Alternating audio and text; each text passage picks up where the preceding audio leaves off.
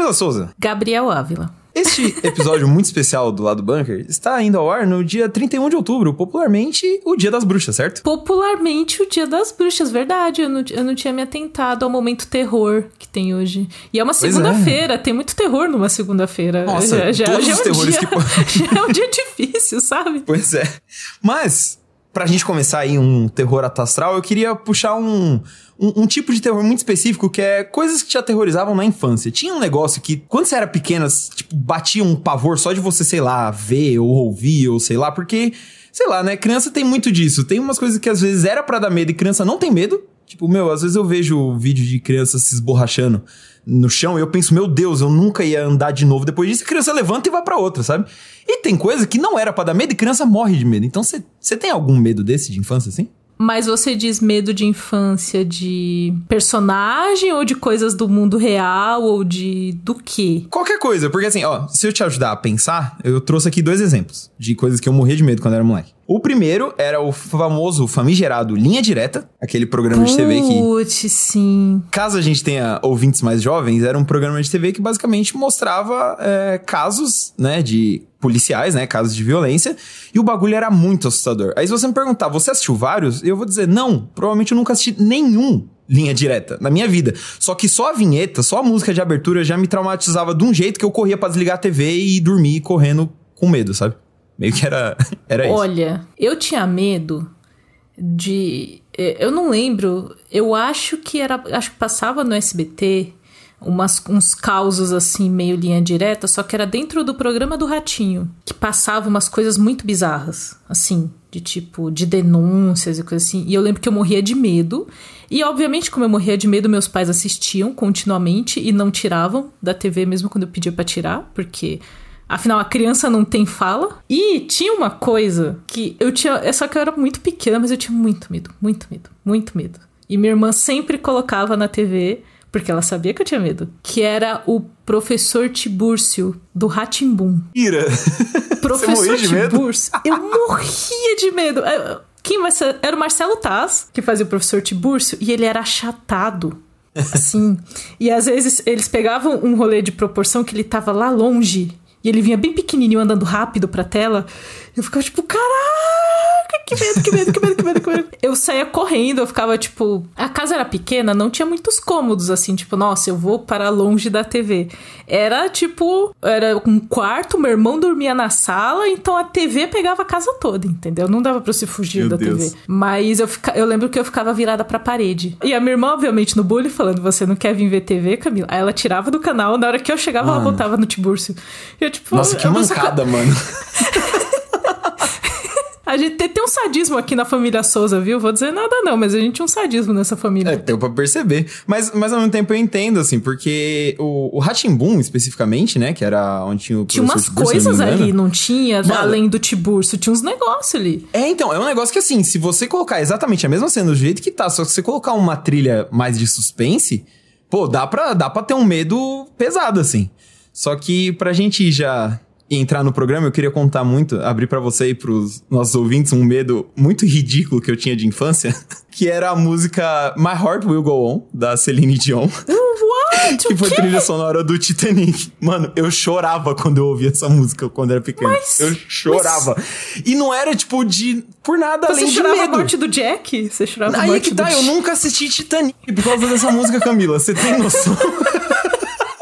Cara, eu queria muito agora que a gente, Juro que a gente entrevistasse a. Celine Dion pra gente contar, assim, que ela despertou emoções no pequeno Gabriel, assim. Nossa, e eram emoções fortíssimas, assim, eu chorava, juro por Deus. E isso é, uma- é um, isso é tão real que até hoje, quando, sei lá, tô fazendo coisa com meus pais e tal, e aí toca a música, eles começam a rir, sabe? Assim, de tipo, e aí, você ainda tem medo? E aí, dá pra ouvir? Não sei o quê. E não vou mentir, até hoje, assim, quando começa, eu tenho uns três segundinhos, assim, de tipo, ai meu Deus do céu, ah não, começou. Aí eu lembro, ah, é, beleza, eu sou um homem Eu sou um adulto. tá tudo adulto. bem. Mas é verdade. eu tenho que achar o nome dessa fobia, porque fobia é medo irracional das coisas, né? Então, sei lá, eu descobri muito cedo que eu tenho Celine Dion fobia. É que essa música, assim, ela tocou muito, muito, muito exaustivamente. Eu lembro que eu achava ela chata na época. porque ela não parava de tocar. Hoje eu acho ela linda, linda, linda. Tem uma versão, inclusive, que a Celine Dion cantou no. Acho que foi no Billboard Music Awards, alguma coisa assim. Que eu sempre revejo no YouTube porque eu acho lindo, assim. Mas, naquela época rolou, eu diria que rolou uma overdose de Celine Dion naquela época. tipo, tava então... todo mundo, tipo, Celine, vai tirar umas férias, fazer alguma coisa, porque a gente não aguenta mais te ouvir, Celine, você é ótimo. Grava mas... outra música, pelo amor de Deus.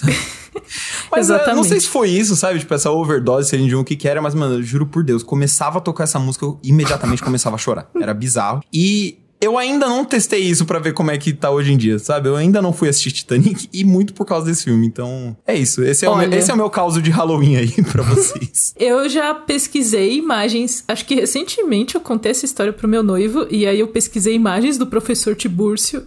E continua muito assustador. Peço perdão, Marcelo Taz, você, você é da hora e tal, mas tipo, eu não consigo não. Eu não consigo, não. Eu, eu começo. Eu quero me esconder embaixo de uma coberta. E é com, essa, com, com, essas, com esse desbunde de informações aleatórias que você não esperava na sua segunda-feira, começa o lado bunker. Crema.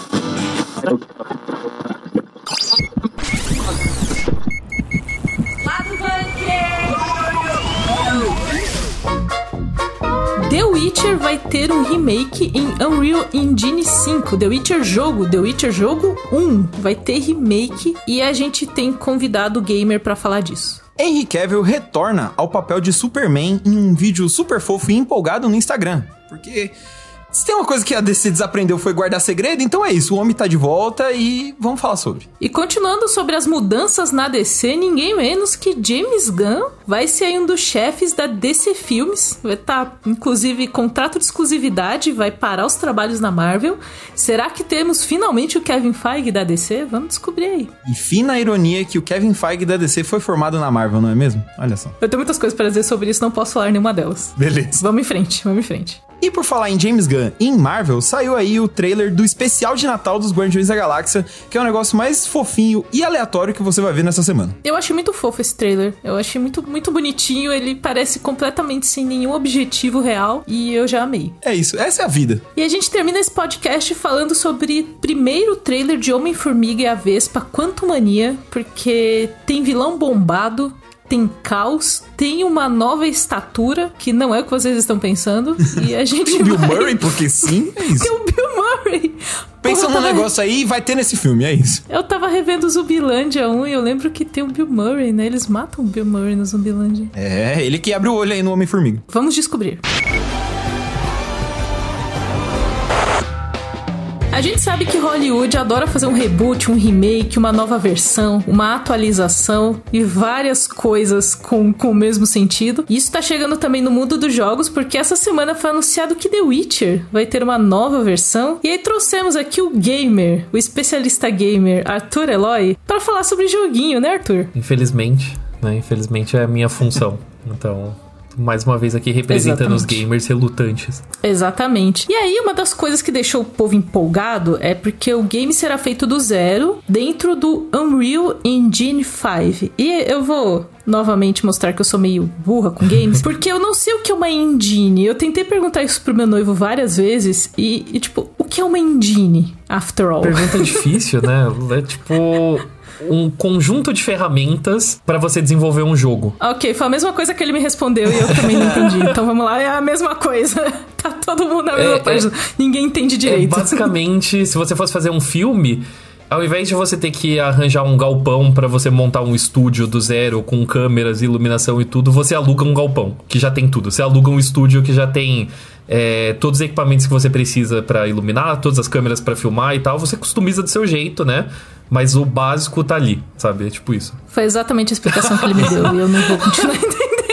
Tanto é que é, não é raro você ver é, algum vídeo do tipo, ah, fizeram The Boys na Unreal Engine, fizeram, imaginaram Silent Hill de novo na Unreal Engine, sabe? É meio nessa de modernizar a parada, que é basicamente isso que o Arthur falou, de pegar ferramentas modernas para fazer as coisas que a gente gosta, que basicamente é o que vai acontecer com The Witcher, né? Mas o meu rolê, a minha dúvida é, é assim, isso é diferente de uma remasterização, correto? Isso vai ser um remake do zero, assim, tipo, eles não vão só pegar o original e dar um tapa nos visuais, assim, e tal, eles vão, tipo realmente refazer um jogo novo, só que seguindo a receita do original. Entendi. Eu não lembro muito o sucesso, a importância, o Paranauê do The Witcher 1, porque quando eu comecei a conhecer The Witcher já tava, a franquia de games já tava rolando, uhum. então já era famoso. Mas é um, um clássico, assim, do, dos rolês dos jogos. The Witcher 1 é basicamente um grande de um desastre. Assim, ele é... Meu Deus! ok! Isso foi surpreendente, eu é, adorei Exato.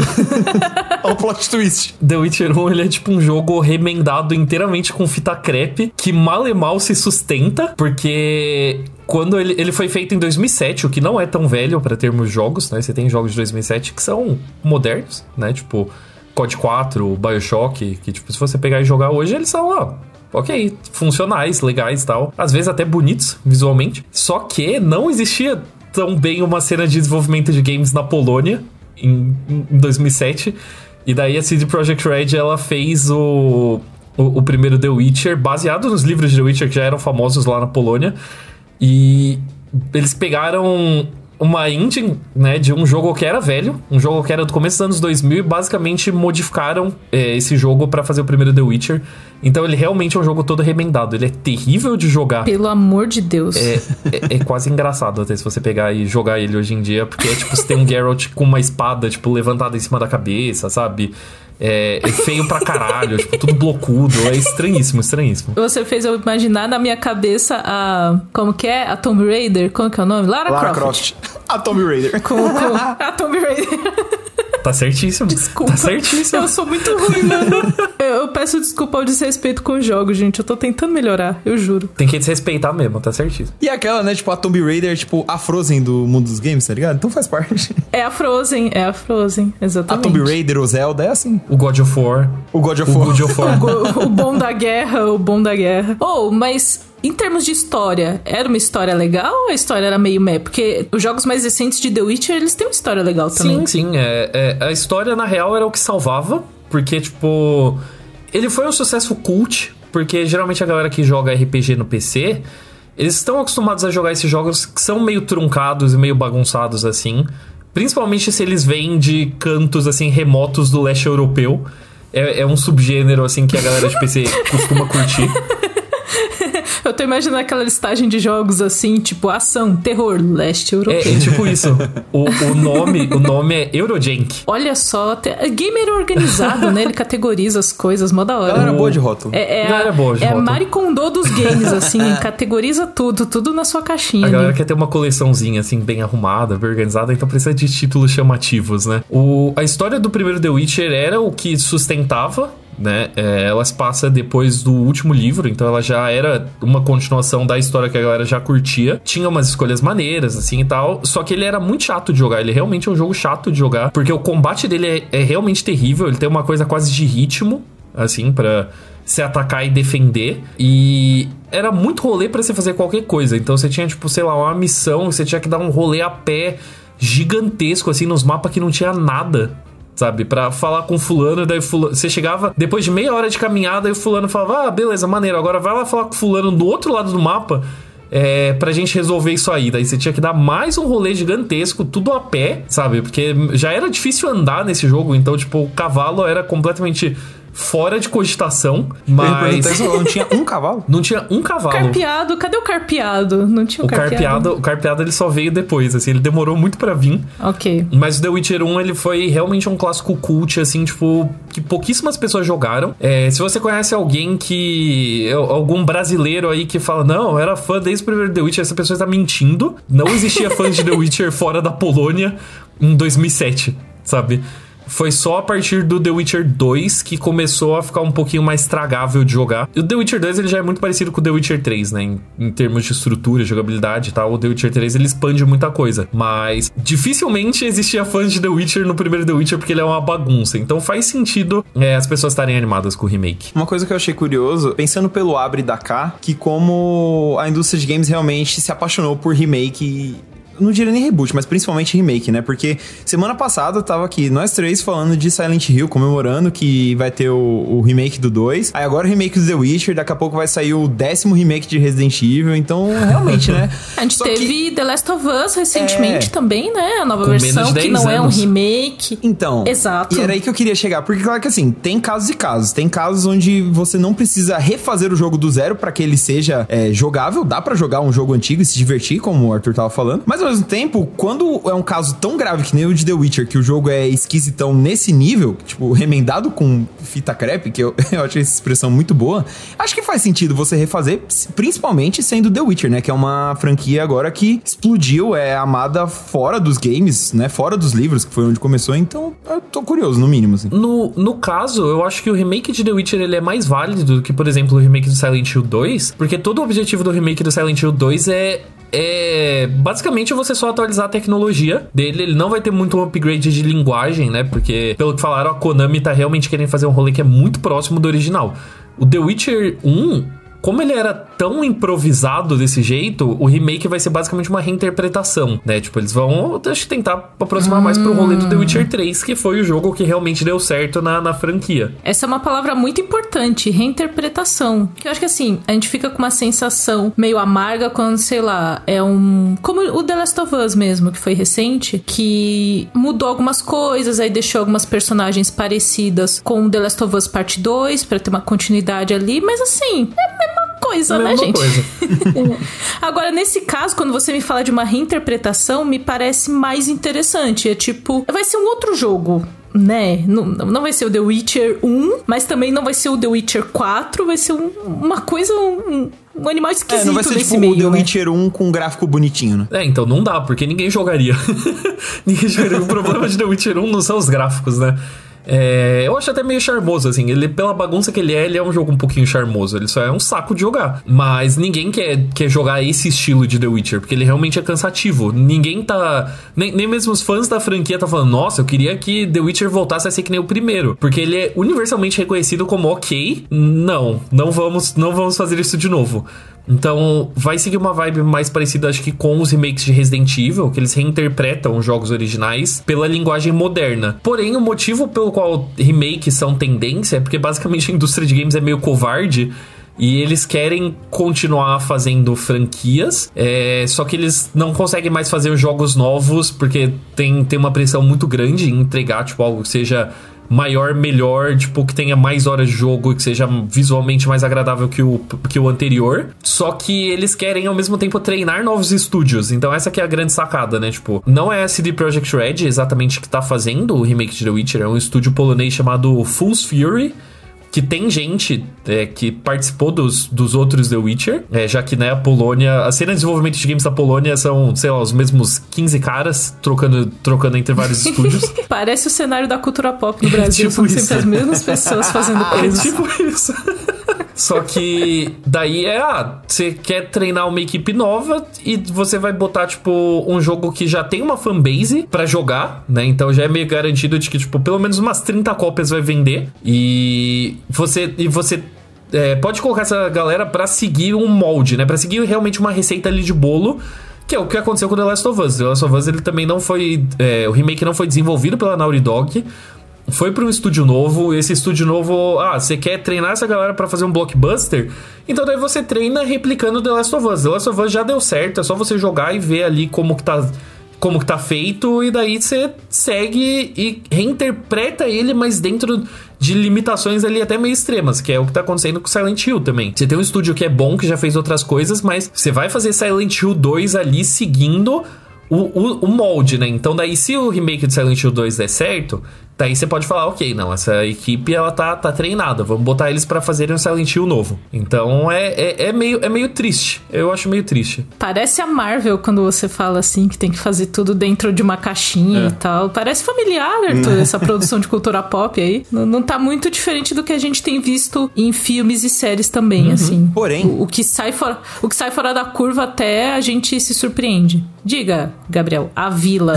Não, é só pra fechar numa nota um pouco mais positiva, que vocês já tacaram o amargor É de claro novo. que você quer fechar numa É nota que eu quero, positiva, Eu tô aqui né? pra isso, entendeu? Ah, eu sou o. Ying animado pro seu Yang amargo, entendeu? Eu tenho que fazer isso. Nossa E- senhora. Mas eu dizer Tem eu que- e o Arthur agora então pra eu ser venho, amargo eu nesse venho pra podcast, desequilibrar entendeu? pro lado da Cakes. mas, mas dessa vez eu vou aproveitar pro que você gosta e se importa com The Witcher pra tentar te puxar pro meu lado. Mas quer dizer que, pelo menos dessa vez, com tudo isso que o Arthur falou, que The Witcher é uma franquia que eu não acompanho, eu não conheço direito, então eu tô confiando muito na palavra do especialista. Mas pelo menos parece que dessa vez tem uma limitação é, de código, de tudo, que pelo menos vai obrigar essa galera a, a fazer uma re- reinterpretação mais, digamos, criativa, sabe? Não tem como você, porque Last of Us, pelo menos pra mim, é a impressão que eu tenho como alguém que não jogou. É um jogo recente, então tá mais fácil. Você tem ali provavelmente a programação, você pode aparar umas arestas, melhorar visual, fazer umas coisas, mas assim, não é, por exemplo, um jogo que foi feito no início dos anos 2000 com um código que já era velho naquela época, sabe? Então acho que, sei lá, se é pra se empolgar com algum remake, que seja com um que obriga a galera a ser criativa, sabe? Exatamente. Eu tô, eu tô do mesmo lado. Assim, eu tô cansado da Chupa, tendência. Eu tô cansado da tendência de remakes como um todo, mas assim, tipo, é, se você vai fazer, reinterpreta, sabe? Faz, faz um jeito novo, faz um jeito que, que brinca com coisas novas, não faz The Last of Us de novo. E realmente, tipo, The Witcher 1 ele continua pelo menos amplamente disponível pra jogar. Então não é um caso que nem Silent Hill de tipo, meu, eu só consigo jogar o primeiro se eu for emular. Né? O The Witcher 1, inclusive, ele ficou de graça durante o anúncio, se eu não me engano. Mas ele tá sempre de graça. Então se eu tô falando. É, se eu tô mentindo dessa vez, ele frequentemente fica de graça no, no GOG. Espera mais uns dias aí que já já chega É, de novo. né? Já, já roda de novo. Exatamente, eu ganhei ele de, de graça numa apresentação de The Witcher 3 e, tipo, desde então ele ficou de graça pelo menos mais umas 5, 6 vezes, assim. Que a CD Projekt Red é tipo, meu, isso daqui não custa nada pra gente, porque a plataforma é deles, né? O GOG é deles. Então, tipo, ah, você quer conhecer a história de The Witcher, toma aí o 1 e o 2 e seja feliz, né? Então, tipo, pelo menos isso, né? Se você quiser ver a diferença na prática, você pode tranquilamente pegar o The Witcher 1. Hoje em dia ele roda em qualquer PC, sentar e jogar e falar: é, realmente esse jogo é uma bagunça. E talvez até se divertir no meio dessa bagunça. Tem, tem, o, seu, tem o seu charme ali. Então, pelo menos que eles não fiquem tão apegados ao primeiro The Witcher na, na hora de refazer, porque não tem muito o que ficar apegado. Afinal de contas, o Garrett são as pessoas que. os amigos que fazem isso pelo caminho, não é mesmo? Exatamente. Tá vendo? Nada como alguém que sabe citar a frase direito. Exatamente, exatamente. Mas assim, eu fiquei feliz com o anúncio por causa do meu digníssimo noivo, porque eu não sei se é esse ou se é algum outro, mas ele ficava me falando. Eu, eu não entendo de jogos, gente. Eu vou reiterar isso porque eu vou falar muitas coisas burras daqui pra frente. Que ele falou assim: eu queria muito jogar The Witcher de novo. Eu, tipo, é, mas você não tem aí? No, você paga 15 coisas no Play, no Xbox, não tem pra jogar? Ele não tem, mas é porque não dá pra jogar. Eu queria jogar, tipo. Falei, mas você não tem aí o terceiro, o segundo que você comprou? Ele, não, mas eu queria jogar aquele outro e eu queria jogar de um jeito novo. Eu, tipo, eu olhei pra ele e falei, não entendo o que você está falando. Você tem o jogo, mas você não consegue jogar. Aí, quando anunciou, eu falei, ah, tá. Ele quer jogar o The Witcher com a Indine lindona aí, fodástica, entendeu? Então, tudo bem. Agora, eu- eu fiquei feliz porque meu cônjuge vai ficar feliz e aí eu fico feliz. É, É assim que isso. funciona. Ele finalmente vai ter um cavalo pra dar um rolê pelo continente. Assim esperamos, porra. Então é isso, galera. A gente vai ter aí o The Witcher Remake. Não sabemos quando vai chegar, vai demorar um pouco. Porque, enfim, eles acabaram de anunciar, tem todo uma- um momento de desenvolvimento aí que vai rolar. Mas a gente espera que seja legal. E eu não vou mais prometer que a gente volta no podcast pra falar das coisas, porque as pessoas ficam me cobrando depois. Então, fiquem de olho aí no Nerd Bunker que a gente fala das coisas.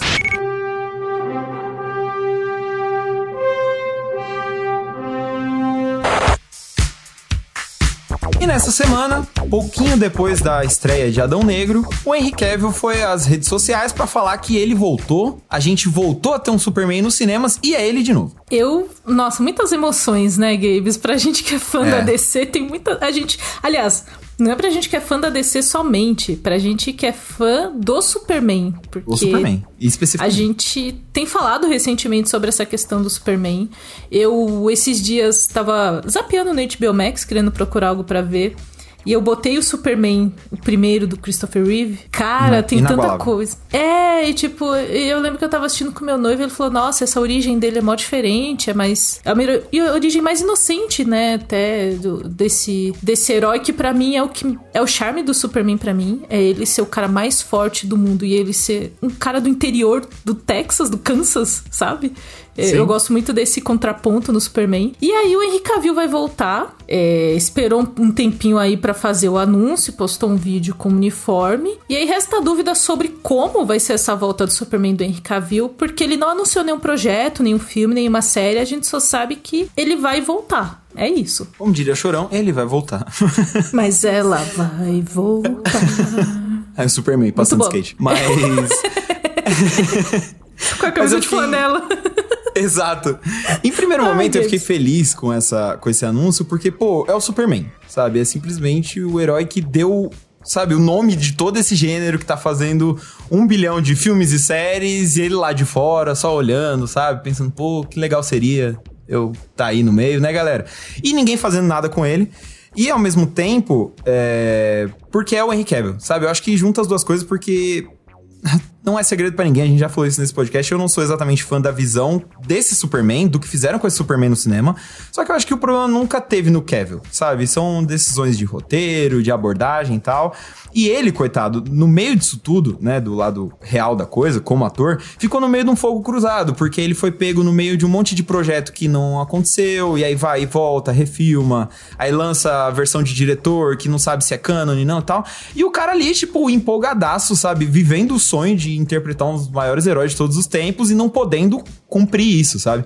Então, ver ele tendo essa segunda chance é empolgante, sabe? Eu, eu gostei muito. E só que agora é curioso, porque ele mesmo já falou que tudo que ele fez até agora, né? Não vamos entrar em spoilers, mas é só o começo do que tá vindo aí. Então indicou que tem sim plano pro Superman no futuro. É, no programa passado a gente falou que tava nos planos da Warner um papo de Homem de Aço 2, quem sabe e tal. Então, assim, é, me empolga saber que eles realmente estão pensando em algo pro Superman. Não só uma aparição em cena pós-créditos, que nem foi em Shazam e tal. É, mas sim um negócio assim: o homem voltou, ele vai ter uma aventura dele e tal, e aí só fica a dúvida de quem vai escrever, quem vai dirigir, mas assim, isso, querendo ou não, é, é, plano pra gente ver depois. No momento, eu recebo com muita empolgação que o Superman vai voltar. Porque tá uma zona, cada hora era uma notícia diferente. Primeiro falavam que ia ser um reboot, depois falavam que ia ser uma continuação do DCEU, que são os filmes que já saíram, aí depois falaram que não, vai ser uma outra versão do Superman, que não o Clark Kent e tal. Cada hora inventando uma coisa, cada hora parecendo mais balela só pra falar, ó, oh, fãs, tamo pensando nele, hein, não esquecemos o Superman não. E sendo que ele tava esquecido sim. Então agora que ele voltou, beleza. Agora dá pra. Temos esperança novamente, sabe? É até curioso que a DC ela tem uma dificuldade de, de trabalhar mais com Superman. O, o, Batman já ganhou mais adaptações, a Mulher Maravilha também, assim, não é muito bem tratada na, na, na questão de adaptações. Mas Seja o Batman, os... né? Vamos ser sinceros. É, o Batman ganhou aí várias versões e o Superman tem essa dificuldade. A gente tem os filmes do Christopher Reeve, que foram bem sucedidos, foram muito legais, introduziram muito do que a gente conhece do cinema de super-herói hoje. A gente tem Smallville, as aventuras do Superboy, que eu gostava muito, inclusive, Tom Welling. E a gente tem uma tentativa com Brandon Hout que não deu certo. Não e estamos tentando, eu sinto que a DC tá tentando, assim, ela tá tentando trazer o Superman. E eu acho que a DC ela erra quando ela fica numa energia de tipo a gente precisa atualizar o Superman e botar ele no mundo de hoje. E tipo, cara, a história do Superman ela tá pronta. Você põe nuances e não é que você não pode criar coisas novas, mas a origem dele é perfeita, não tem o que mexer. Na, na origem, tipo, Clark Kent, Marta Kent, Jonathan Kent, pelo amor de Deus, não mexam nisso, sabe? E tipo... assim, querendo ou não, esse, o Henry Cavill é um que já tá pronto. É, você pode até discordar das origens, eu particularmente odeio o Jonathan Kent desse universo, mas tá lá, tá feito. Agora é olhar daqui para frente, para onde esse personagem pode ir. E tem tanta coisa que não fizeram com o Superman, Sabe, uma das reclamações que a gente mais ouve em relação ao Superman é que é um personagem chato, porque ele é muito poderoso, então ele ganha fácil, não sei o quê.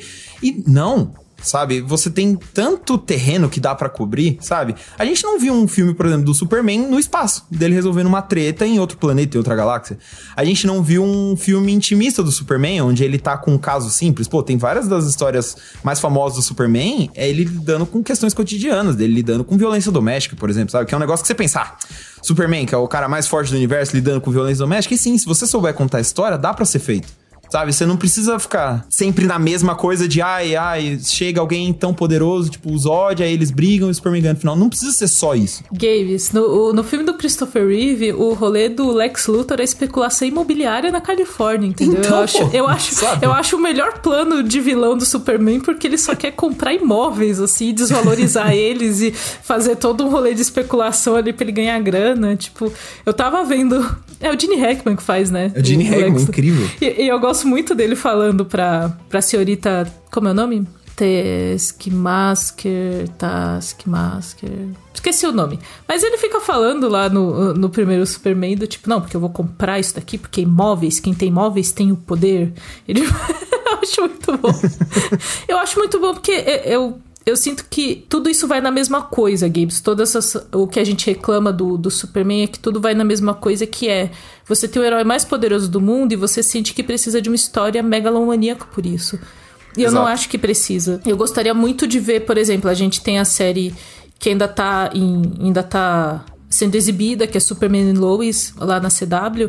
E eu gostei muito da relação entre o, o Superman do Cavill com a Lois Lane da Amy Adams. E queria mais disso, porque a, a Lois Lane, ela é o ponto da vida do Superman. A gente sabe isso por A mais bem em várias histórias, que se acontece algo com a Lois Lane, acabou Superman. Vocês vão ter um maluco aqui, vocês não vão ter o Superman, entendeu? Ela é o ponto da vida dele. E, por- e eu vi pouco disso no cinema. E embora o- os atores tivessem ali uma química, na minha opinião, até porque tem várias fotos lindas da Amy Adams segurando, Amy Adams segurando no peitoral do Henry Cavill, é, não teve muito da relação deles. Ela é o ponto da vida dele. Então poderia, pra mim, ser uma aventura em Metrópolis, sabe? Sim. Ele sendo Clark Kent jornalista, ela fazendo investigação e eles dois fazendo isso meio em conjunto ali, pra mim tava ótimo, sabe? Não precisa nem trazer nada do espaço, nada assim. E sabe qual que é a maior prova que isso funciona? É só você voltar nos desenhos animados, que é um negócio que a gente sempre fala muito por nostalgia, mas que se você revisitar hoje, ele tem um valor enorme. São realmente histórias muito bem contadas e tá tudo ali, sabe? São episódios de 20 minutos, com começo, meio e fim, onde você se engaja, sabe? Você se apaixona pelos personagens, você torce por eles, você é, te- às vezes tem dó dos vilões, às vezes você tem ódio dos vilões, e assim, são, sabe, TV 20 minutos com um orçamento infinitamente menor que cinema. Então dá pra fazer. Sabe? Isso citando outras mídias, porque os quadrinhos já provam, a série de TV, como você estava citando, pô, trouxe um olhar diferente, que é, pô, como seria o Superman e a Lois pais, sabe? Tendo que criar um, um- dois filhos, sendo que um deles ainda tem superpoderes e tal. Então, é tanta, são tantas abordagens que você pode trazer que eu acho que esse essa esse take que o Superman é chato, que não sei o que, é, me soa mais preguiçoso do que realista. Mas é porque eu acho que o Superman que entregue nos cinemas foi meio chato, assim. Exatamente então. porque não souberam trabalhar com ele. Então, a, a DC teve a, o talento de diminuir a popularidade de um herói como Superman. Tipo, é. e eu fico feliz com a volta do Henry Cavill. Concordo com você, Gabes. Acho que o que aconteceu de problemas não foi por causa dele. E eu sinto que o, Ca- o Cavill, ele, ele é nerd e ele é empolgado e dedicado com os projetos dele. Porque você ser nerd não é você gostar de filmes e séries. É você ser, tipo... Você ser o melhor no que você faz. É isso que é você ser nerd. E o Cavill, ele, ele é um nerd de The Witcher. Então ele faz o Geralt com a maior entrega possível.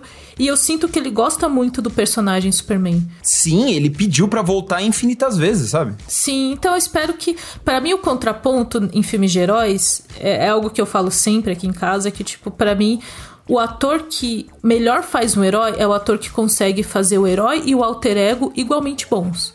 Porque às vezes a gente tem, sei lá, um, um Andrew Garfield que é um ótimo Homem-Aranha, é um péssimo Peter Parker. Pra mim, esse é o ponto. O Cavill, eu acho que ele tem um talento pra ser um bom Superman e um bom Clark Kent. Porque pra mim, o ponto dele nos cinemas, o Superman foi Pra mim, o Superman tá ok. O Clark Kent dele que me doeu. Não, mas é, até porque se você for ver nesse universo que foi mostrado agora, o romance com a Lois, que nem você falou, tem química, mas não tem muito espaço. O cotidiano dele no Clarim Diário, tipo, pô, o pouco que a gente tem de Clark Kent é na investigação dele pra ir pra cima do Batman. De resto, ou ele tava morto ou ele tava Superman, sabe? Não, não tem isso. É, matam o Jimmy Olsen de um jeito totalmente imbecil. É um monte de coisa que, assim, não parece, mas você vai minando o personagem. Você vai tirando características que tornam ele o que ele é e aí, na hora que você apresenta o resultado final, é lógico que vai parecer chato, tá incompleto.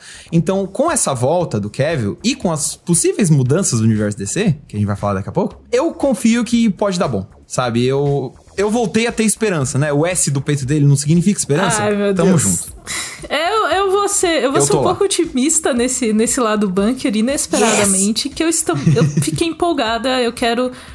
Eu acho que a, a alma do Superman é o Clark Kent. Então, se eles conseguirem me entregar um bom Clark Kent, eu compro o Superman, sabe? Mas eu quero ver mais disso que você falou. A gente teve. Eu lembro do primeiro teaser. Um dos primeiros teasers do, do Batman vs Superman, que era ele de Clark Kent, assim, chegando no, no Bruce Wayne, falando o que você acha sobre o vigilante mascarado de Gotham. Eu, tipo, sim, cadê o Clark jornalista? Ele é- Vocês lembram que ele é um jornalista? Ninguém nem sabe que ele é jornalista nesse universo. É. Que ele usa isso também pra descobrir coisas, pra investigar pessoas, pra estar de olho no que tá acontecendo em Metrópolis. Então, assim, eu acho que as pessoas colocaram as camadas do que é do que é do Clark Kent, da vida dele, de Metrópolis, da família, colocaram isso como se fosse muito abaixo e vamos pro grande confronto Dragon Ball Z, sabe? Pois e é. eu acho uma pena, porque é uma visão rasa do que é o Superman. Eu gosto da luta, gosto da pancadaria, gosto da lutinha, adoro, me empolgo. Mas se ela vem vazia, sem quem é esse personagem, quem é quem é o Superman, quem é o Clark, quem é ele nas entrelinhas. Se vem sem isso, pra mim, é só mais um filme, sabe? Então, estou empolgada, estou empolgada. E aí Yes! vão ter Vencemos, coisas... times desempolgados. Próximo bloco falando sobre coisas da DC que vão acontecer aí. Please, James Gunn, sit on me. Continuando aqui no, no universo da DC, temos várias mudanças na Warner Bros. Discovery. Com essas mudanças, o seu Zaslav, o David Zaslav, o José Zaslav aí, tá, Zaslav tá doido pra achar alguém pra comandar a DC no cinema e na TV. E tivemos dois nomes essa semana que, olha, Gabriel quase caiu da cadeira, porque teremos Vou começar com Peter Safran. Ele é produtor e aparentemente Peter Safran vai cuidar mais da parte de business, da parte de essa parte de vender projeto, fazer contatos, essas coisas. O cara faz ali negócios. E na parte criativa vai ser James Gunn. É isso, vencemos. A vitória, ela demora, mas ela chega, meus amigos. É isso. Olha, assim, o, o James Gunn foi um, acho que foi meio inesperado, né, Games? A gente não esperava que. Eu achei que o James Gunn ia continuar produzindo várias coisas na DC. Comandar uma divisão da DC, eu não tava esperando. Eu também não, assim, de verdade. Tanto que quando eles começaram a. A gente falou isso no podcast, eh, um tempo atrás, inclusive, que palavras do Zaslav, ele tava procurando um Kevin Feige pra descer no cinema, assim. Palavras dele, não sou eu, pelo amor de Deus. Porque, né, pra não parecer que, ah lá, o hater tá comparando com a Marvel. Não fui eu, foi o chefe Não, da mas é empresa. o que ele vai ser. Ver- Verdade seja dita, ele vai ser o Kevin Feige da DC. E É, bom pra vai ser. ele, não é um demérito, ele. não, gente. Exato. Mas aí, é, só ter que mandar uns bonezinhos pra casa de James Gunn agora. É, ele vai fi- começar, vai ficar calvo, mano. Pode É, se bem não. que agora ele, ele pinta muito cabelo, né? Então, se pá, ele, Ele é o Zé ficar Tintura, calvo sei já. lá. Ele já vai ficar calvo, né? Não, então, é que enquanto tem o Zé Boné, ele, o James Gunn talvez ele seja, sei lá, o Zé Água Oxigenada, sei lá. Vamos inventar um apelido pra ele. Mas. Voltando. Eles queriam um Kevin Feige e. Meu Deus, eu quebrei a Continue com o Camila. conteúdo que eu vou rir. Segue o conteúdo, sou ruim. Enfim. Mas então, daí, eles queriam muito um Kevin Feige e passou um tempo e começaram a surgir uns nomes, assim. E é uma galera que, normalmente, ah, beleza, eles trabalharam aqui, ali, mas não tem a mão na massa com super-heróis e tal. E pra mim, não foi nada estranho porque a cara da Warner fazer essas cagadas, sabe? Um tempo atrás, eles trouxeram um cara de games, de esportes pra cuidar da DC, editora DC. Então, assim, pra mim, mais uma quinta-feira de decisões ruins. O fã da DC e o corintiano de mãos dadas, assim, né, Gabriel? É, então. E eu calhei de ser os dois, ó desgraça. Mas enfim. Aí, eles eles simplesmente surpreenderam a gente trazendo o James Gunn e o Peter Safran, porque assim, o Peter Safran, começando por ele, né, que é um nome business, como a Camila disse, negócios, ele foi produtor de muita coisa da DC, como Aquaman, Shazam, Esquadrão Suicida, do James Gunn, no caso, e Pacificador, também a série do James Gunn. E o James Gunn é um nome que se apresenta sozinho hoje, porque ele é o cara que transformou os Guardiões da Galáxia, que era um bando de personagens X que leitor de quadrinhos talvez não conhecesse na época, em uma das maiores franquias atuais, com game, com um bilhão de quadrinhos, com um monte de coisa. Isso na Marvel.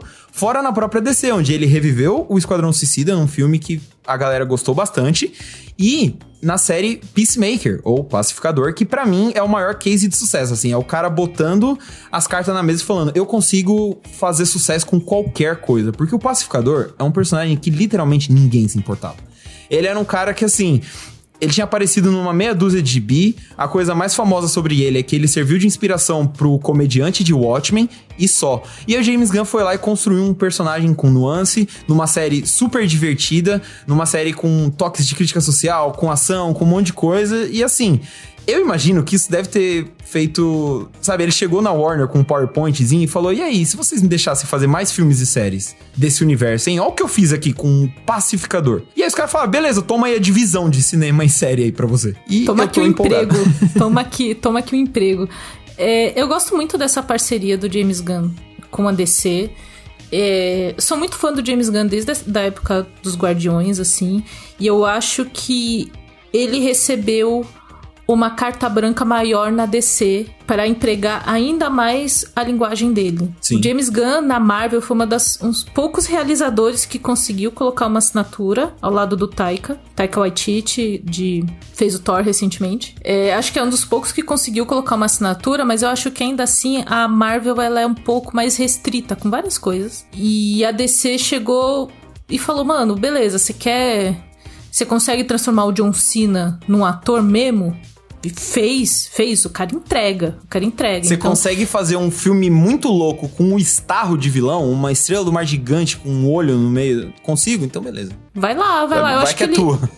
eu acho que ele recebeu essa carta branca maior da DC para experimentar, para fazer coisas. O James Gunn ele é um cara que eu acho que ele tem até interesse de, de, de fazer personagens grandes, mas o rolê dele é com os outsiders, né? De, de pegar esse, essa, essa galeria de personagens improváveis e transformar eles em estrelas, assim. E eu acho que a DC falou, cara, vai lá. Vai lá, a gente, tá, a gente não tem planejamento algum, a gente tá todo ferrado, porque eu não duvido, Gabes, do James Gunn ter chegado na Marvel e falado, ah, eu quero fazer um filme sobre o personagem X, assim. E a Marvel fala, putz, mas isso, se você pegar o nosso universo com isso É. aqui, não vai combinar, então agora não vai dar, sabe? E a DC, ele chegando como um chefe de divisão, ele vai fazer esse plano. Ele Sim. vai fazer esse plano. Que o que falta na DC pra mim, que a Marvel consegue fazer de certa forma, é um equilíbrio em relação ao personagem muito famoso e o personagem menos conhecido. Sim. A DC precisa o Rocket e o equilibrar Groot, isso. Que, o Rocket e o Groot, que hoje em dia são amados, vendem bonecos de bissolo, sabe? A torta e a direito, e eram personagens que, sei lá, fora. O Rocket ainda tinha uma certa aparição, mas o Groot tinha aparecido, sei lá, em meia dúzia de revista antes do filme, sabe? E ele conseguiu tornar em um personagem que, sabe, eu tenho um vaso de Groot na minha sala que não é nem meu, é do meu pai, sabe? Esse é o nível do, do toque de Midas do James Gunn. Então eu acho que foi uma escolha acertada porque é alguém que conhece esses personagens, que ele gosta desses personagens. Pô, é só você ver a escalação do Esquadrão Suicida que ele escolheu, Doninha, sabe? Caça-Ratos Melhor 2. personagem, inclusive. Eu gostei muito da Sabe? Caça-Ratos 2, Caça-Ratos. porque ela é a Caça-Ratos 2. Dois? Ela Não, é- não é Então. nem a 1, é a 2. E eles brincam com isso no filme. Tipo, pô, a gente não conseguiu nem o 1, só É. deu a 2. É, eu acho que ele teve mais essa. Acho que a DC. Ele vai responder diretamente pro Zaslav, inclusive, trabalhando em conjunto com o Peter Safran e com uma dupla que já tá lá na DC também realizando os projetos. Então eu acho que ele vai planejar da cabeça dele, assim. E eu espero que isso, em combinação com o que a gente falou no bloco anterior da volta do Henry Cavill com o Superman, que tenha um plano de a gente vai ter filme do Superman, mas a gente vai ter filme desse personagem X também. E vamos equilibrar. Sim. Porque a Marvel fez isso durante muito tempo. Ela tá, agora a fase 4 tá meio esquisita, mas tipo, ah, vai ter o Guardiões da Galáxia, mas vai ter Capitão América. Porque Capitão América é importante, mas a gente vai começar a plantar coisas aqui pro futuro com um personagem desconhecido. Precisa desse equilíbrio, assim. Isso é uma visão de negócios. Você não pode só. Ah, porque a a DC ficou com essa visão por muito tempo. Tipo, a Trindade segura tudo. Batman, E às vezes não era nem a trindade, né? tudo. Às vezes Não era só Batman. Tipo, Batman faz reboot de Batman, faz uma série do Batman, manda um desenho animado do Batman, tipo, e o Lanterna Verde lá. Moscando, sendo um, um personagem fantástico, com um, um núcleo próprio muito louco. E lá, amargando por causa de um filme ruim. Enquanto o Batman lá, ganhando reboot, remake. Olha só, vai ter Nossa, três Gates, Batman no cinema ao mesmo tempo, sabe? Você Pelo fez eu de Deus. pensar agora em um Guy Gardner dirigido pelo James Gunn. Pô, seria fantástico. Aí é Meu tá. Deus do céu. Eu tô Você pensando entendeu? muitas coisas agora. e a gente pode sonhar com esse tipo de coisa porque o James Gunn é alguém que conhece, é isso que eu gosto. Porque ele é um cara, você vê a paixão dele pelos quadrinhos, não só nos projetos, né, na nos personagens que ele escolhe, as histórias que ele conta, mas também do lado de fora, por exemplo. O Esquadrão Suicida, quando foi sair, é, eles colo... ele fez questão de, co- junto com o time de marketing, de colocar um negócio tipo assim, leia os quadrinhos. Sabe? É, ah, gostou dos personagens? Você encontra os quadrinhos nas lojas, sabe? Então é um cara que ele tem paixão por isso. E ele é um cara que veio de baixo. Se você for ver a, a biografia do James Gunn, ele é um cara que ele começou na Troma, que é uma produtora de filme trash. E que eu amo, inclusive, né? Ele escreveu alguns desses antes de ir pro mainstream. Então ele é um cara que ele sabe o que, que o povo gosta, ele sabe dessa parte de espetáculo, de entretenimento. E ao mesmo tempo, ele sabe. É, é isso que eu gosto de James Gunn. Ele tem a veia autoral de um cara que veio de baixo da trecheira, ao mesmo tempo em que ele sabe lidar com o estúdio. Ele se dá bem com a Marvel. Ele entrega lá três filmes, um especial de Natal, isso e aquilo. Porque ele sabe fazer esse jogo de cintura. Ele não briga por visão criativa. Ele sabe contornar, sabe aonde ceder e onde brigar tal. E você ter um cara desse na, na chefia pra planejar, pra. Eu, eu só vejo com bons olhos, assim. Porque aí junta ele o Safran, que é outro cara que dentro da Warner ele é, ele é bem visto, porque. Ele cuida de Aquaman, que é o primeiro filme da, da DC Warner em muito tempo a fazer um bilhão. Acho que é o primeiro desde o Batman do Nolan. É, E ao mesmo tempo ele cuida de Invocação do Mal, que é outra franquia gigantesca dentro da Warner. Então, assim, é um cara que sabe fazer dinheiro do lado de um cara que é criativo. Você junta esses dois e bota na chefia, pra mim, sabe, se dá pra ter esperança com o futuro de Warner, de DC, tá meio nessa, nessa escolha, tipo, não, beleza, a gente não quer só dinheiro. Claro que quer, porque é uma empresa, mas assim, a gente quer fazer gente quer dinheiro com diversão produtos e de qualidade. A gente quer Exato. diversão e arte também. Dinheiro, diversão e arte. É isso. Basicamente Perfeito. baixou os titãs nos Aslav. e, só pra gente não se alongar, eu só queria também é, pontuar a bagunça em que James Gunn se, se meteu. Por quê? É, a DC Ele, atualmente. ele é o, ele é o Julius, ele tem dois empregos. Ele tem dois empregos, então, porque atualmente qual é que é o esquema? Ele tá finalizando o, a era dele nos Guardiões, que já tinha falado que ia acabar mesmo ali, no terceiro filme e no especial de Natal, que a gente vai falar daqui a pouco. Mas, logo depois disso, ele, vai, ele assinou um contrato de exclusividade com a Warner e com a DC, ele vai produzir só com eles ali. E ele já tinha falado mesmo que ele tá desenvolvendo outras coisas depois de Esquadrão Suicida e Pacificador, isso também não era segredo. Mas, você parava pra pensar que, atualmente, o universo DC é, cons- é constituído por o universo do Coringa, que é um negócio à parte, vai ganhar o 2 aí e tal. Universo do Batman, que também é uma coisa à parte, com o Robert Pattinson, que mostra o Batman em começo de carreira, nada ligado a outras coisas do universo DC, por enquanto. E o DCEU, que por si só já é uma zona. Você fala é uma. DCU, DCU, não tô conseguindo levar a sério, Gabriel. DCU. É que, é o- é que é mais fácil do que falar universo expandido da DC. Não, enfim. Que é, é, você não sabe agora se tá valendo o Snyder Cut ou não tá, eu imagino que não, porque, né? Mas Adão Negro já é nessa parte, mas ele vai levar em consideração qual versão do Liga da Justiça. É, Flash tá vindo aí, então pode ter um reboot ou não pode. Aquaman 2 e Shazam 2 já estão gravados, então independente do que eles decidirem, eles vão ter que lidar com as coisas que já estão prontas. Então, assim, boa sorte pro James Gunn, porque começar num trampo novo sempre é complicado, mas começar num trampo novo em que a empresa tá uma zona, você tá tendo problema com o funcionário, com o RH, com todo mundo, meu amigo, boa sorte. É, A gente já falou que ele vai ficar calvo, ele vai ferrar, ele vai começar a usar boné por vários motivos, Gabriel. Então é isso. Vamos, vamos esperar o que vai acontecer na DC. E eu tô, tô otimista com DC e Cavill aí. Vamos ver se vai dar Olha certo. só. Vamos ver. Olha É só. isso, audiência, tá vendo? É, o James Gunn já tá, já tá mudando a hierarquia de poder aqui na- no meu otimismo. Ah, rapidão, uma última informação aos 45 do segundo tempo é que o James Gunn e o Peter Safran, eles vão ser CEOs, presidentes do DC Studios, que é uma nova divisão, a Warner, basicamente assim, a Warner mudou de nome, né? Trocou o CNPJ ali, que era o DC Films, que foi toda aquela bagunça, sai Snyder, volta Snyder, Walter Ramada, aquela coisa toda. Acabaram com aquilo, acho que meio pra dar um ponto final, tipo, ó, isso ficou pra trás. Criaram DC Studios, que é a nova divisão de cinema, TV, animação. E é dessa divisão em que o James Gunn vai ser e o Peter Safran vão ser presidentes, CEOs, tipo assim, os donos do bagulho todo, respondendo diretamente ao Zaslav, que é literalmente o dono da coisa toda. Então, poder os caras têm. Vamos ver o que, que eles vão fazer com isso. Gabriel, chegou a hora da gente falar sobre a segunda edição do Prêmio Geek de Literatura e são os últimos dias para você inscrever o seu livro, hein? As inscrições vão até as 23h59 do dia 5 de novembro em duas categorias: ficção ou quadrinhos. Exatamente, Camila. Os trabalhos inscritos no Prêmio Geek serão avaliados por um painel de especialistas editoriais do Pipoca e Nanquim em diversos critérios, como criatividade, originalidade, qualidade de escrita e muito mais. Depois do anúncio dos finalistas, os vencedores serão selecionados por voto popular. Vamos lá, e como é que funciona esse Prêmio Geek de Literatura? Para participar dessa segunda edição, basta publicar o seu livro ou HQ de graça pelo Kindle Direct Publishing, incluir a hashtag Prêmio Geek e classificá-lo nas categorias, seja quadrinhos ou ficção científica, fantasia e horror, dentro do programa KDP Select. E ó, detalhe importante: podem concorrer ao prêmio obras publicadas a qualquer tempo até o término das inscrições, mesmo que já tenham sido publicadas antes, contanto que seja de maneira independente, ou seja, não tenha sido publicada por uma editora. Autores de qualquer idade também podem participar, maiores ou menores de 18 anos, desde que devidamente representados pelo responsável legal e que publiquem as obras de sua titularidade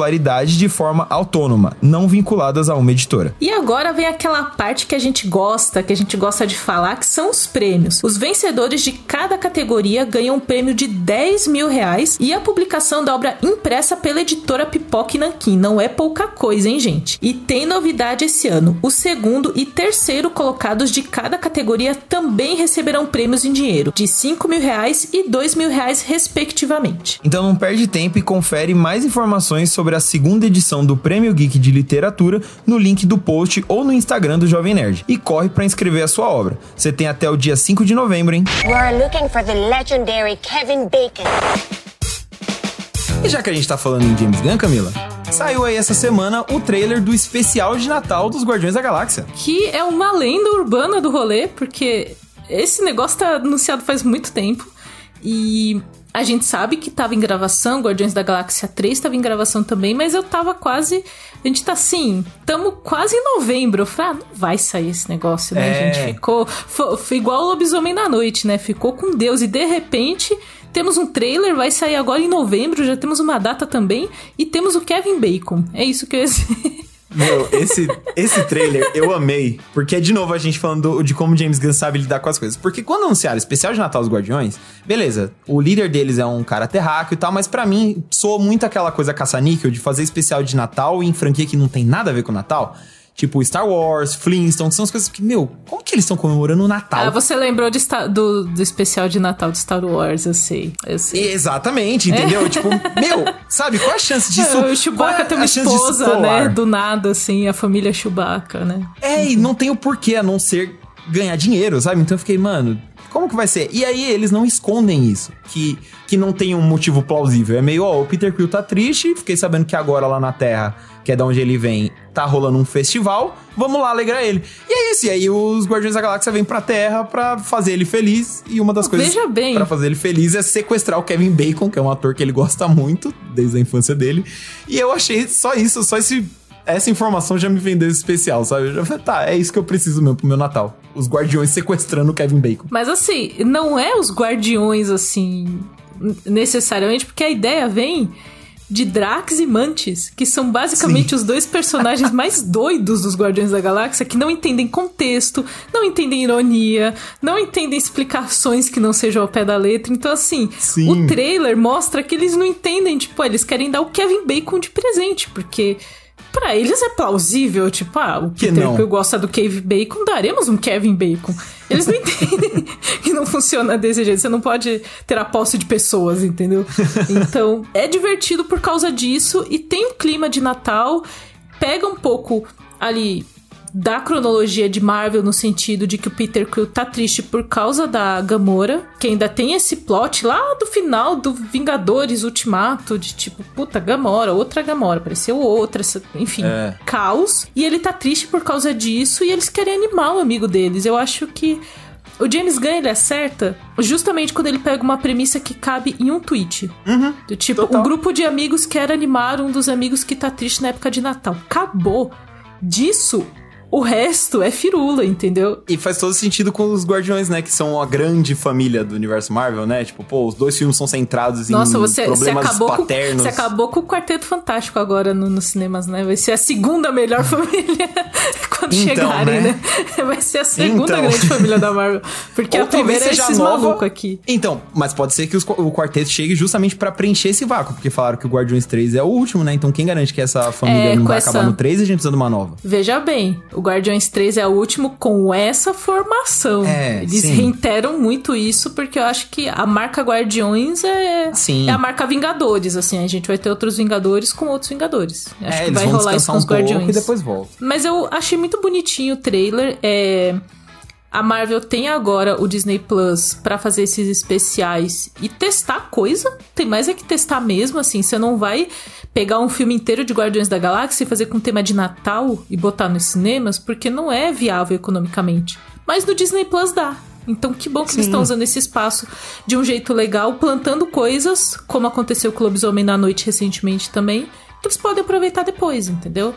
Mas não tem um compromisso da bilheteria, do bilhão, É. de tudo isso que vem com o lançamento no cinema, né? Eu acho até legal porque o próprio James Gunn definiu esse especial como um- o epílogo da fase 4, que é a atual. Enfim, ele falou que é o epílogo dessa fase nova da Marvel, do MCU que a gente tá. E eu acho uma forma legal de encarar porque é isso, não é um novo capítulo, não... e até desarma o público, sabe? Que eu acho que parte, parte do- dos problemas que a galera tá tendo com a Marvel atual é a expectativa de achar que tudo vai ser um novo ultimato e não precisa ser. Às vezes é só a história de um grupo de amigos tentando animar um outro amigo e encontrando um cachorro que fala no meio do caminho. Isso vai ser incrível. Com essas informações, deixamos vocês aí. é, no link da descrição desse podcast tem o, a notícia e o teaser do especial de Natal dos Guardiões da Galáxia. A gente vai fazer texto no Nerd Bunker também. E eu tenho certeza que vai ter ali alguma coisa pro, pro Guardiões 3, alguma coisa assim. Sei que vai ter e tá tudo bem. Mas eu achei. Achei fofo ter o especial de Natal dos Guardiões. Achei bonitinho. Pra deixar o nosso Natal quentinho.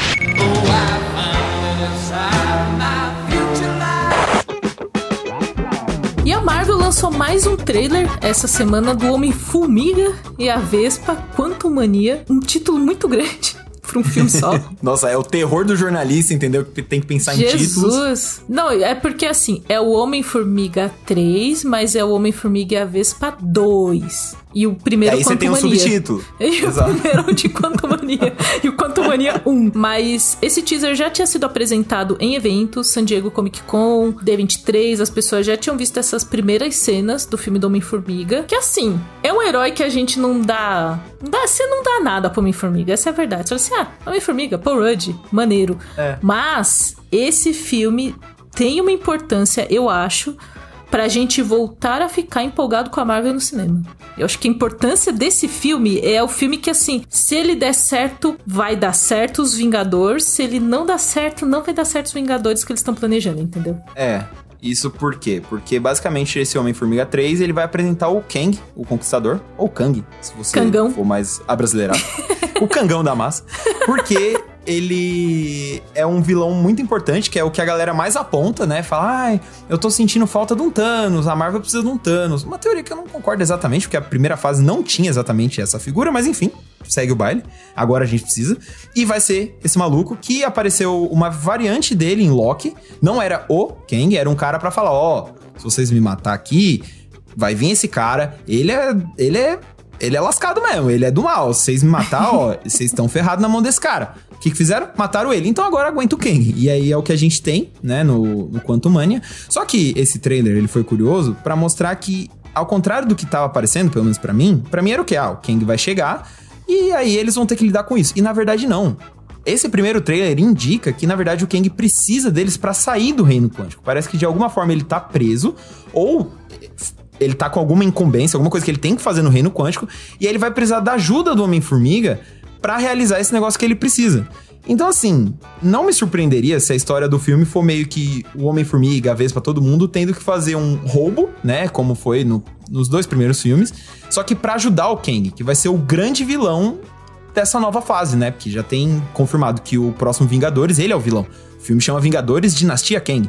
Então, assim, eu entendo o que a Ká tá falando. Se esse filme der certo, mano, aí eu sinto que a galera vai voltar de cabeça pro universo Marvel. E é uma grande responsabilidade um personagem como Homem-Formiga, né? Porque se a gente pensa, sei lá, o ponto inicial da fase é um filme do Capitão América. É um filme assim, do Homem-Aranha, um filme grande, mas o ponto inicial vai ser Homem-Formiga. E eu achei uma escolha interessante porque o Scott Lang é um ótimo personagem. É, o, Paul Rudd entrega um personagem muito carismático. Ele tem, acho que, as nuances que a Marvel precisa, que é você ser um personagem divertido, mas você ter uma carga dramática também.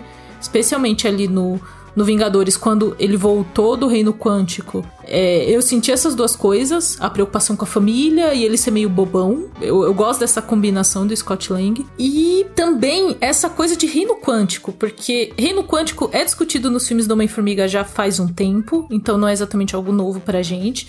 Mas esse reino quântico mostrado nesse trailer é outra coisa. É diferente. Eu até falei pro Gabes quando a gente tava é, fazendo brainstorming sobre textos desse trailer, que me lembrou Wakanda. Uma tecnologia, Sim. naves, me lembrou várias coisas bem desenvolvidas no universo da Marvel que eu senti uma, uma referência visual mesmo a coisas que a Marvel já construiu. E eu chego a pensar, Gabes, agora você falando esse rolê do, do Kang tá lá, se ele não tá meio banido, sabe? Uhum. Se, tipo, se eles vão tentar libertar um cara que não é para ser libertado, sabe? Que ele talvez tá ali meio preso, meio banido por algo que ele fez. Ele construiu ali um universo ao redor dele porque ele é um mega vilão. Sim. E eles vão ajudar a libertar um cara que não era pra eles libertarem, sabe? É, então, tirar meio que o gênio da garrafa, né? E eu gosto que ele, ao contrário de vários dos vilões que não cola, ele não tenta passar de mocinho. Por exemplo, o Mistério. O filme fica o tempo inteiro tentando te enganar, sabe? Tipo, ó, oh, ele é herói, hein? Nessa versão ele é herói e você sabe que não é. Você sabe que vai ter um momento onde vai ter o twist, onde ele vai se revelar um baita de um babaca. Ele, vai, ele é o vilão tal. Enquanto que nesse não, assim, o Jonathan Majors, nesse trailer, o pouquinho que ele aparece, ele chega já com, com a pompa de vilão, assim, sabe? Ele chega com o peito estufado falando, e aí, tu vai me ajudar? E você sente um ar ameaçador, não lance, por favor, me ajude, eu sou apenas um rapaz preso aqui, preciso... Não, ele, ele é ruim, sabe? O Homem-Formiga sabe que ele é do mal. E ainda assim ele vai ter que ajudar, tipo, eu, eu acho esse conceito muito legal, que assim, não é nada novo, não tá reinventando a roda, mas é uma, é uma visão diferente, principalmente pelo que a K falou, você tá falando, K, do, do reino quântico, de mostrar um lado diferente, porque você falou que te lembrou Pantera Negra, de Wakanda, né? Me, primeiro tinha me lembrado do Guardiões da Galáxia, que tem um momento onde o, o Scott tá crescendo e tem um monte de nave em volta dele. Me lembrou os Nova lá do primeiro Guardiões. Mas também me lembrou Aquaman, que tem uma hora que a, que a Vespa original, né, a Janet, é atacada por um bicho que parece aquelas criaturas do fosso de Aquaman, sabe? Sim. E, uhum. e tá, até a cena tá escura, tudo assim. E eu fiquei tipo, pô, que da hora, sabe? A Marvel é, investindo, porque parece que o filme vai ser, não digo todo, mas boa parte dele dentro do Reino Quântico. E a Marvel investindo num canto que a gente não conhece, sabe? Porque, beleza, a gente já passou pelo Reino Quântico em outros filmes, já, mas é tudo rapidinho. Tipo, ah, a gente vai buscar a Vespa, ah, o Homem-Formiga ficou preso lá. Mas a gente não viveu aquele lugar, sabe? A gente não sabe se tem governante, se tem exército, quais são as criaturas que moram lá, a gente não sabe. O que o então, Bill Murray pegaram... está fazendo lá? O que diabos o Bill Murray está fazendo, entendeu? Então eles pegaram uma folha em branco e o que eu achei legal, deram na mão do roteirista, de um roteirista de Rick and Morty, sabe? Que é alguém que é uma série conhecida por ser comédia e sci-fi. E falaram, ó, oh, mano, é isso. A única coisa que você precisa é apresentar esse vilão aí que vai tocar os aralhos nos próximos filmes. Mas, ó, faz aí. E isso me empolga, sabe? Que é o que você falou. E casa muito bem com o Homem-Formiga, que é um, é um personagem super carismático, que tem o lado dramático, mas também é engraçado. Então, eu fiquei no mínimo curioso. Eu tava meio, de verdade, nem aí pra esse filme. E esse trailer me, me trouxe de volta, sabe? Eu acho muito importante essa, isso que você citou da gente ter um novo Thanos, porque eu acho que não é necessariamente ter um Thanos, mas essa construção de um inimigo comum. Eu uhum. sinto que as outras fases da Marvel, elas foram construindo esse grande perigo, que é um perigo a todos. É um perigo ao Pantera Negra, é um perigo ao Homem-Aranha, é um perigo ao Homem de Ferro. Então você tinha vários heróis em diferentes realidades, em diferentes lugares, que precisaram se unir para algo muito maior. E a Marvel ficou com essa bomba na mão, que é você trazer. Como que você tipo vai além de quando você chegou no topo do grande negócio do cara que metade do universo, sabe? É algo muito grandioso para você dar essa sensação. Não é que você precisa, acho que necessariamente ter algo igual, mas a sensação é, é, o que fez a gente abraçar todo o rolê do Thanos, mesmo quando o Thanos aparecia em cena pós-créditos. Sim. Porque era um rolê do inimigo comum. Agora, eu vou falar uma teoria que eu vou acreditar ao meu irmão Fábio Souza. Fábio, abraço para você. Porque meu irmão veio me visitar em setembro e nós ficamos, tivemos várias noites em mesas de bares falando sobre Corinthians e cultura pop. E o meu irmão tem uma teoria, porque eu falei, mano, vai vir. Meu irmão é muito fã de quadrinhos, nerdão pra caralho. Eu falei, Fábio, então é, é, tá o Kang aí, mas o Kang, a gente teve uma variante dele em Loki, que é uma coisa que nem todo mundo assistiu. Como que você constrói o Kang pra ele ser um inimigo comum? Você tem uma ideia do que o meu irmão me falou? Meu irmão pousou a, a o caneco de, de de chopp na mesa, olhou para mim e falou: O Kang vai matar o Scott Lang. Falei, Fábio do céu. Ele- A Mano. teoria dele é que ele, ele acha que o Scott Lang roda nesse filme. E ele falou: "No- na hora que isso aconteceu, o Kang vira o vilão. O Rapaz. grande vilão do rolê. Falei, meu filho. Isso é só uma teoria. Gente, não tem spoiler nisso, pelo amor de Deus, a gente não é roteiro. É um uma grande teoria. É uma grande teoria de mesa de bar, literalmente. Mas essa dúvida dessa construção de um vilão em comum, como que o Kang mostra? Como que ele mostraria isso? Que ele é grande, que ele merece a atenção dos Vingadores que vão se juntar. Ele mata um Vingador. É, rapaz. E É uma teoria boa. Eu, eu, eu, eu me sentei assim, eu, eu, eu falei, mano, eu preciso pedir mais uma cerveja depois dessa, porque eu tenho muito pra pensar agora. E assim, isso é só o ponto inicial, porque no finalzinho de Loki, que, que nem você falou, tudo bem, muita gente não viu, mas no finalzinho de Loki, quando o Loki volta pra AVT depois de toda a cagada, né, a ruptura tal, tem uma baita de uma estátua gigantesca do Ken lá no, na AVT.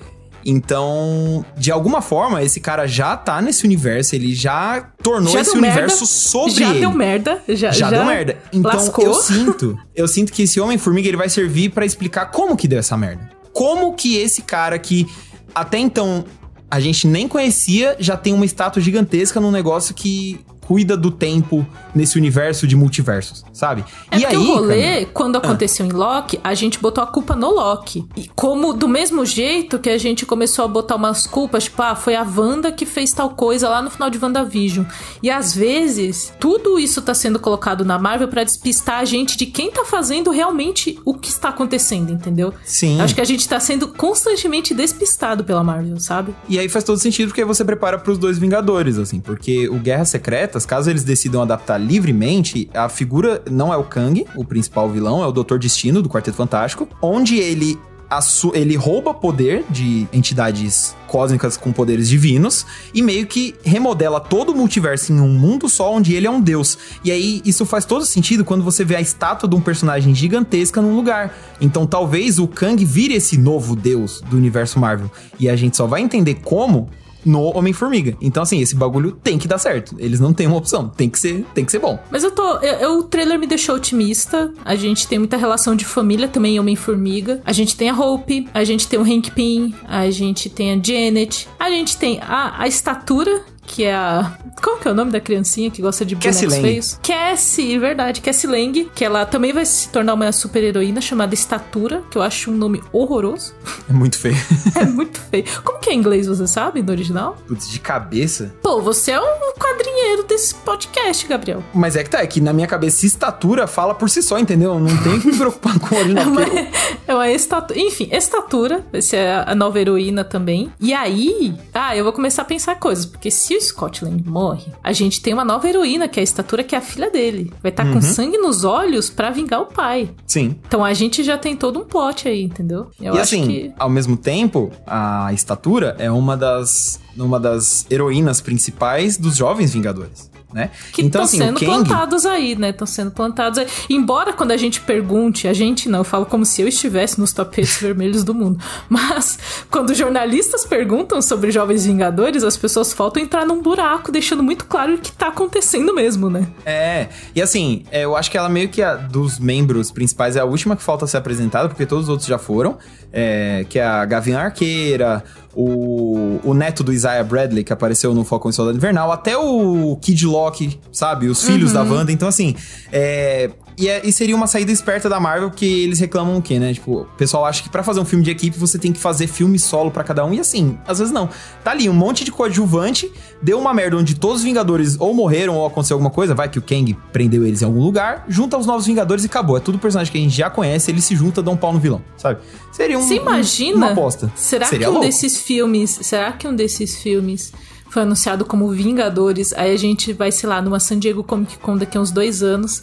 E o Kevin Feige vai subir no palco. Aí vai estar assim: Vingadores, a dinastia Kang. Aí vai subir um Novos Vingadores, a dinastia Então. Kang. Eu já imagino isso acontecendo agora. Se. Então, é isso aí. Porque, Vocês ouviram aqui assim, primeiro, teoria, algo que não, mas. Tipo, algo que ele não, eles não teriam revelado agora pra não queimar uma largada. Exato. Entendeu? E você usa o nome, porque você só complementa, você não mentiu, você omitiu o nome novos, entendeu? É, e até porque sendo a Marvel no cinema, esse Novos Vingadores pode ser abrangente. Eles podem pegar personagens que não fazem exatamente parte dos Novos Vingadores nos quadrinhos, mas botar no balaio, tipo, sei lá, colocar um herói Sim. jovem, tipo o Homem-Aranha. Você pode colocar a Miss Marvel, sabe? Que são personagens que Sim. no quadrinhos fazem parte de outros grupos, que não exatamente os Novos Vingadores, tudo bem. Mas você pode ter esses caras, você pode ter é, algum Vingador mais velho como mentor, mas deixar tudo na mão da molecada mesmo. Pô, as possibilidades são infinitas. Mas pra isso, Homem-Formiga 3 tem que ser bom. Mas a culpa é da Marvel, porque a Marvel faz a gente pensar no futuro, entende, Gabe? Mas Então é a um gente saco. tá. A gente tá é venda aqui, casada isso. A Cadê gente tá nessa vendo. A gente vê o Homem-Formiga chegando, a gente já tá vendo lá na frente. Mas, É trailer de Homem-Formiga, o link está na descrição desse podcast. Eu vou, eu sou Marvete mesmo, vou assistir, tô empolgada. Empolgada, pode ser bom. Eu quero ver essa teoria, eu quero assistir esse filme com meu irmão. É que não vai dar, que meu irmão mora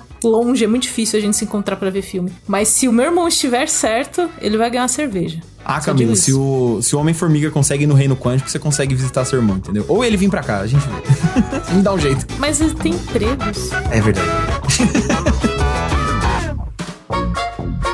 Então é isso, gente. Com essa promessa de cervejas que serão pagas em prol da cultura pop, a gente encerra o lado do bunker dessa semana. Foi uma semana muito positiva, com muitos anúncios bons, assim. A gente só falou de coisa legal nesse podcast. Eu gosto muito. Eu sou azeda, gente, eu sou amarga, mas é porque o mundo me faz amarga, entendeu? Porque eu não quero.